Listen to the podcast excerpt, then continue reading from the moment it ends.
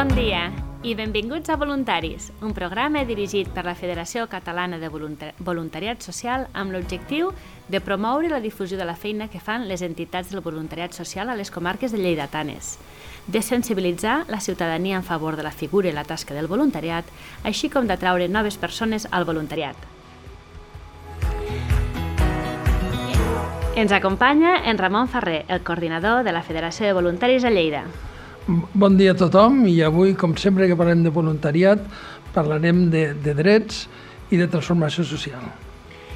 I per parlar dels drets dels infants ens acompanya la Fundació Verge Blanca, amb el seu coordinador, Òscar Costa. Hola, bones. I també l'Adrià Gòdia, el representant territorial a Lleida del moviment de centres d'esplais cristians catalans. Bon dia. I la Gemma Terrer, promotora del moviment de centres d'esplais cristians d'ara endavant, MESEC. Bon dia a tothom.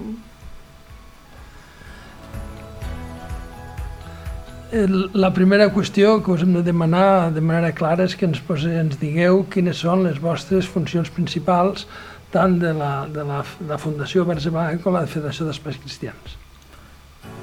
Doncs la Fundació Verge Blanca és una entitat que treballa en l'àmbit del lleure educatiu, o sigui, treballa dins de l'àmbit educatiu i concretament això, eh, el, el, dins de l'educació en el lleure, no? que és l'educació no formal.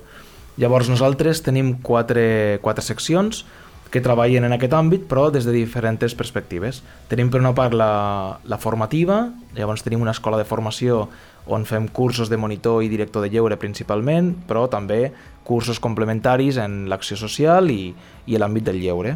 Després tenim el tema de les cases de colònies, tenim el servei de colònies i que en aquest cas doncs, gestionem reserves a través d'una casa que tenim a Vilaller, a l'Alta Ribagorça, i, i doncs, on els centres poden fer les seves estades de colònies, però també podem oferir durant el curs per escoles o famílies. Llavors, l'altre àmbit seria el dels centres d'esplai, que és on acollim eh, i fem de paraigües per a aquests centres, per a aquest moviment, i no tant que sigui una cosa nostra, sinó que nosaltres només els hi donem aquest aixopluc, perquè al final ells són independents, ells funcionen eh, amb aquest voluntariat que, que mouen doncs, no només cada dissabte, sinó també durant tot l'estiu. On us ubiqueu a Lleida? Nosaltres tenim la seu al carrer Acadèmia, eh, el número 17, que és allà on hi ha l'Acadèmia Mariana, i un dels espais que tenim, doncs, la nostra seu està ubicada en un dels espais de l'acadèmia i allí disposem d'unes aules a part de, de la prop, les pròpies oficines. I nosaltres, com a Mesa Lleida i formant part de la Fundació Verge Blanca, una mica per contextualitzar eh, què som exactament a nivell, i no només és Lleida ciutat, sinó que és conforme tota la part del Bisbat de Lleida. En total som uns 15 centres d'esplai que movem sobre 200 monitors i uns 2.000 activitats, més o menys, així a, a grosso modo. Si no, la Gemma aquí que em corregeixi, que és la que porta més els números, potser a la mà i ens dediquem bàsicament a acompanyar a nosaltres com a moviment a la realitat diària o setmanal dels centres d'esplai que fan activitat eh, setmana rere setmana. I ara aquí propets sense, sense atança una activitat que és molt important per, per centres d'esplai en el fons perquè dona una mica de sentit a tot el que fem, que és la DUDI, que se celebra el dia 20 de novembre, que és el Dia Universal dels Drets dels Infants, i nosaltres com a moviment de centres d'esplais cristians catalans d'aquí a Lleida fem una activitat eh, especial per celebrar-ho que ens ajuntem tots i totes el dia 19 de novembre i farem activitat arreu del ciutat de Lleida. Sí, com deia l'Adrià, més o menys hi ha uns 200 centres d'esplai i per exemple, aquest estiu es van moure uns 4.000 infants i joves més o menys i abarca tot Catalunya, tots els territoris, referent amb els bisbats, com comentava, estan dividits així perquè fa el moviment. Fins i tot hi ha un esplai a Andorra també que està acollit pel moviment i Mallorca i Menorca que des de fa poquet també i al final el moviment el que fa és acompanyar aquests centres d'esplai amb dos grans col·lectius que són el Consell Directiu, que són un, un conjunt de voluntaris que estan activament en algun centre o grup de colònies o algun exmonitor i després hi ha l'equip tècnic que fa un acompanyament més de logística i gestió. Molt bé, la, la vostra activitat és d'una importància capdalt perquè enfoqueu directament a drets de, les, de persones vulnerables, de persones menors, de persones que necessiten justament la protecció dels seus drets per al conjunt de la societat. Jo per contextualitzar eh, i, i per donar una mica de context al que, al que ells explicaran ara més endavant, eh, clar, la Declaració Universal dels Drets dels Infants eh, hi ha un, un article que, que parla, que és el tercer, que parla no, de, de la, la, el benefici màxim de l'infant no? i que sempre s'ha de buscar per damunt de tot el seu benestar i, i la importància de que totes les administracions, eh, totes les entitats eh, hi dediquin el màxim esforç amb això. No? Llavors, jo crec que és important ficar aquest, aquest context perquè ens situen que els infants eh, són, per desgràcia, eh, molts cops eh, els més vulnerables a la societat i cal, cal ficar un bon, un bon embolcall. No? I dins de la nostra, del nostre àmbit eh, tenim l'article 28 i 29 que parla de l'educació, llavors jo ho centraria fins i tot en, en una cosa que fins fa no gaire no es tenia en compte, que era l'educació no formal. Eh, nosaltres treballem en l'educació no formal i això era no, que juguin i ja està. No, l'educació no formal és com treballem el tema dels valors i l'educació complementant aquella educació que, es, que passa per la reglada, per l'escola, etc. No? I, I últimament els moviments eh, no, educatius comencen a donar-se compte de que l'escola no pot estar tancada, no? té que estar oberta i té que tenir interactuació amb els agents educatius que hi ha al seu entorn. I això inclou les, extra, les activitats extraescolars, els caps de setmana, l'estiu i compartir no, aquest, aquest moviment. Eh, efectivament, per educar un infant està ben dit i es diu sempre que fa falta tota la tribu i aquí sou representants de la tribu. I, i com comentava l'Òscar també, eh, per lligar-ho, a nivell educatiu cada cop les escoles s'han obert més a agafar dinàmiques que el lleure ja fa anys i anys que realitzem, per tant és, és com un motiu d'orgull el fet que nosaltres des de l'esplai, des de les colònies que realitzem, lluitar cada dia per, per oferir un espai, en el fons, com ha dit l'Òscar que recollia l'article número 3, de benestar, eh, on els infants i joves siguin totalment lliures i puguin, puguin trobar un espai de, de confiança per expressar-se i, i mostrar-se al món com són, ni que sigui aquesta estona després en poca o, o, me, o en més o menys mesura ens assegura que quan es fan grans tenen aquest record i acaben contribuint d'una millor manera a la societat. En el fons, els esplais, el, el millor que, és a dir, l'única manera que tenim de tenir un relleu és que els infants viuen i gaudeixen, es fan grans, passen per l'adolescència i acaben seguint l'exemple dels seus monitors i monitores, perquè la remuneració a final de mes no serà perquè tot és voluntariat absolutament en, en totes les fases. Us voldria comentar, a part eh, del benestar que doneu en els esplais amb aquests infants, eh, són els valors tan importants que eh, aconsegueixen a través del joc justament a través del joc i, i de l'experiència és com nosaltres utilitzem el vehicle per, per canalitzar-ho tot i, i no és és a dir, no fem un joc de ara eh, ensenyarem el valor de l'estima. Crec que la part més interessant és que tot ho fem a través de l'exemple. I la Gemma també és monitora al seu centre d'esplai, que no estigui Lleida, està l'Urgell, i també té moltíssima experiència i crec que és l'orgull aquest de d'oferir als, als joves i, quan, i als infants també, i quan ets fan grans i parles amb ells i, i es van, van creixent com a persones, i et parlen, ostres, és que ara que fa 10 anys que estic a l'esplai, fa 15 anys, me n'estic adonant de tot el que em vau ensenyar sense ser-ne conscients que justament això el que és l'educació no formal, el fet de, de transmetre valors de, a, a partir de l'exemple i, i del joc i que ells adquireixen coses sense que en siguin conscients, però els monitors i monitores en tot moment som conscients de la importància de la nostra tasca i els estem oferint un espai que molts cops no tenen a altres llocs, perquè l'escola, tot i que sí que ja hem comentat que es va obrint i va, va agafant més dinàmiques del lleure, és complicat perquè al final han d'acabar obtenint uns resultats perquè així ho marca eh, la legislació vigent o, o tota la part política i a l'Esplai no tenim aquesta obligació de que adquireixen uns coneixements. Per tant, la nostra única preocupació és que ells eh, siguin feliços. Clar, jo crec que tota aquesta consciència que parlava l'Adrià, no? al final sí que transmetem uns valors i que no ho fem d'una forma esquemàtica o d'això, però sí que és veritat que hi ha una pedagogia darrere de totes aquestes activitats que duem a terme durant els caps de setmana o en períodes vacacionals que tenen una lògica, que tenen un, uns objectius a seguir i que al final hi ha una programació molt ben pensada per part d'un equip de monitors i monitores, evidentment voluntaris, que els valors és una font important, però hi ha molts altres coneixements que potser no queden reflectits com a tal, però que s'ensenyen diàriament.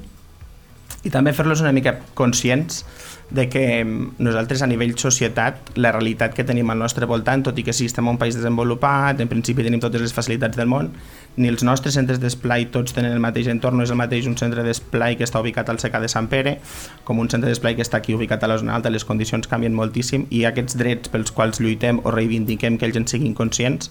em, a vegades no cal anar a països subdesenvolupats. Per donar-nos en compte de que els propis drets a la, a la infància de Lleida em, molts cops ja tenen mm, alguns punts vulnerats i per això lluitem també cada activitat. De fet, i, i complementant el que diu l'Adrià, eh? o sigui, hi ha un estudi que marca que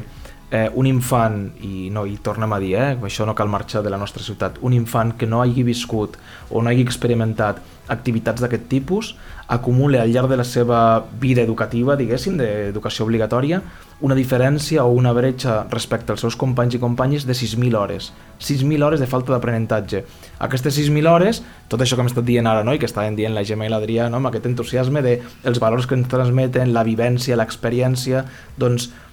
no ho viuen, no ho tenen i per tant comença a haver la, la, les diferències i la falta d'equitat no? en, en relació al, al,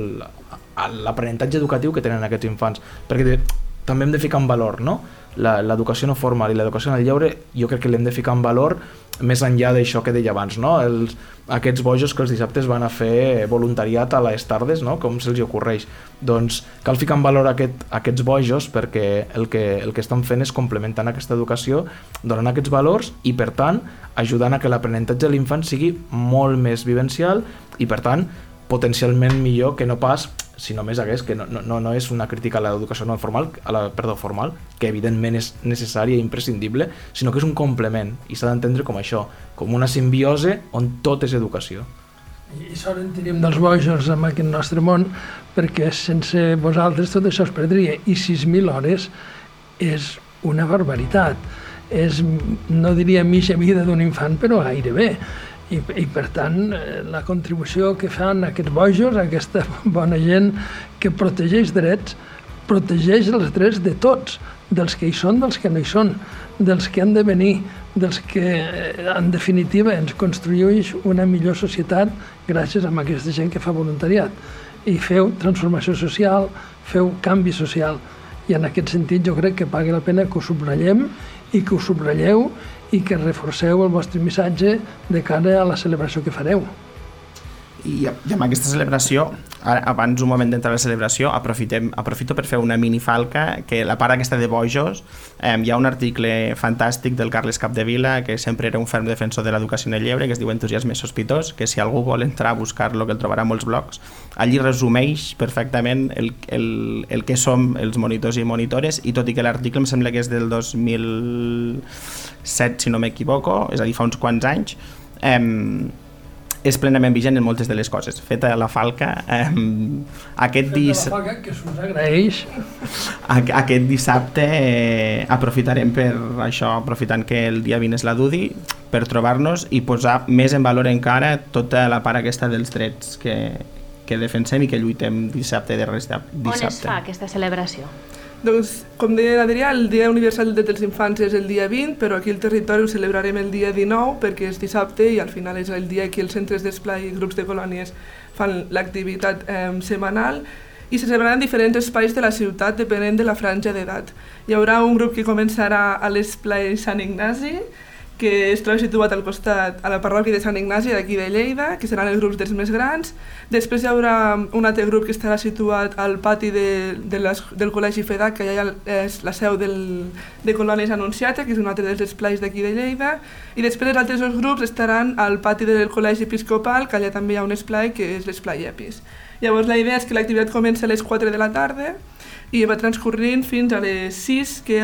Llavors repartim berenar per tots els infants eh, joves monitors i monitores i hi haurà una lectura del manifest que aquest any doncs, hem volgut una mica que sigui una lectura participativa també per part d'infants i joves, i no només que hi hagi una persona damunt de l'escenari llegint un, un escrit, sinó que durant el treball que ells faran eh, aquella tarda, doncs després puguin mostrar una mica què és el que han treballat. No? És una celebració oberta o és interna del, dels, dels, de l'esplai, de la gent que participa habitualment? Aquest any és, és tancada pels centres i clubs de colònies que ja aquí al territori Lleida. Sí que és a nivell territorial, com deia l'Adrià, que pot ser algun centre que és algun altre poble o alguna altra localitat, però és només pels, pels, bueno, pels centres d'esplai d'aquí de Lleida. Sí que la part del manifest, al final estarem al, al pati gran de, del Col·legi Episcopal i la porta estarà oberta i les famílies doncs, poden entrar a escoltar-lo sense cap problema, però aquest any ho hem decidit fer d'aquesta manera. I, I més que el, tema de fer les celebracions obertes tancades és purament eh, temes legals d'inscripcions, de drets d'imatge, perquè aprofitem també que ens ajuntem tots i totes per, per, fer, per fer una mica de ressò de tot plegat que molts cops el que ens passa als centres d'esplai és que potser estem com a molt... És a dir, no és que siguem nosaltres centres tancats al revés, perquè sempre estem oberts a rebre moltíssim a, a tothom, l'únic que són poc coneguts. Llavors, eh, que aprofitem aquí el ressò per dir que els centres d'esplai de, de de Lleida i de tot el territori estan oberts a, a rebre tant monitors o monitores que vulguin viure l'experiència com a infants, que si algú ens està escoltant i no sap què fer els dissabtes a la tarda pot entrar a la web de la Fundació Verge Blanca que dissabte trobarà... a la tarda o divendres, o divendres a la tarda, dissabte al matí, dissabte al matí realment els centres fan horaris diferents. Veritat. Eh, poden entrar a buscar el seu centre i, i segur que en algun lloc trobaran cabuda per viure l'experiència del lleure de primera mà. I per protegir drets i, I protegir drets i fer una millor societat. Algun missatge per anar acabant, que el temps és molt preuat? Ostres, jo, jo crec que el, el missatge clau és que les famílies confien en, en, el, en el lleure, els polítics confien en el lleure i és l'única manera, sobretot de la part política, de canviar algun xip i de que nosaltres podem protegir molt els drets, però si el sistema no ho empara, que justament ara que estàvem treballant pel manifest, eh, una de les notícies és que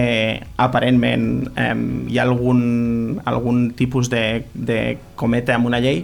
que no protegeix a infants a l'hora d'infància vulnerable que ha viscut violència domèstica pel tema de custòdies, de que es puguin veure, sempre dic aparentment perquè eh, no, no sabem exactament el peu de la lletra, però si el sistema en si ja no protegeix els infants, nosaltres lluitarem per fer-ho, però ens falta la part política, llavors els polítics aprofito la, la, la, la falca perquè estiguem a l'alçada de tot i, i que facin lleis que realment protegeixin a la infància, llavors nosaltres ja ho tindrem tot endavant i tot serà a favor. Moltes gràcies a la Fundació Verge Blanca i a la Federació d'Esplais Cristians de Lleida per la vostra contribució. Us agraïm, us agraïm el que feu i agraïm també que pugueu ser escoltats per polítics, per ciutadans, per famílies, per amics i amigues totes. Moltes gràcies a tots. Gràcies, gràcies. a vosaltres. Gràcies.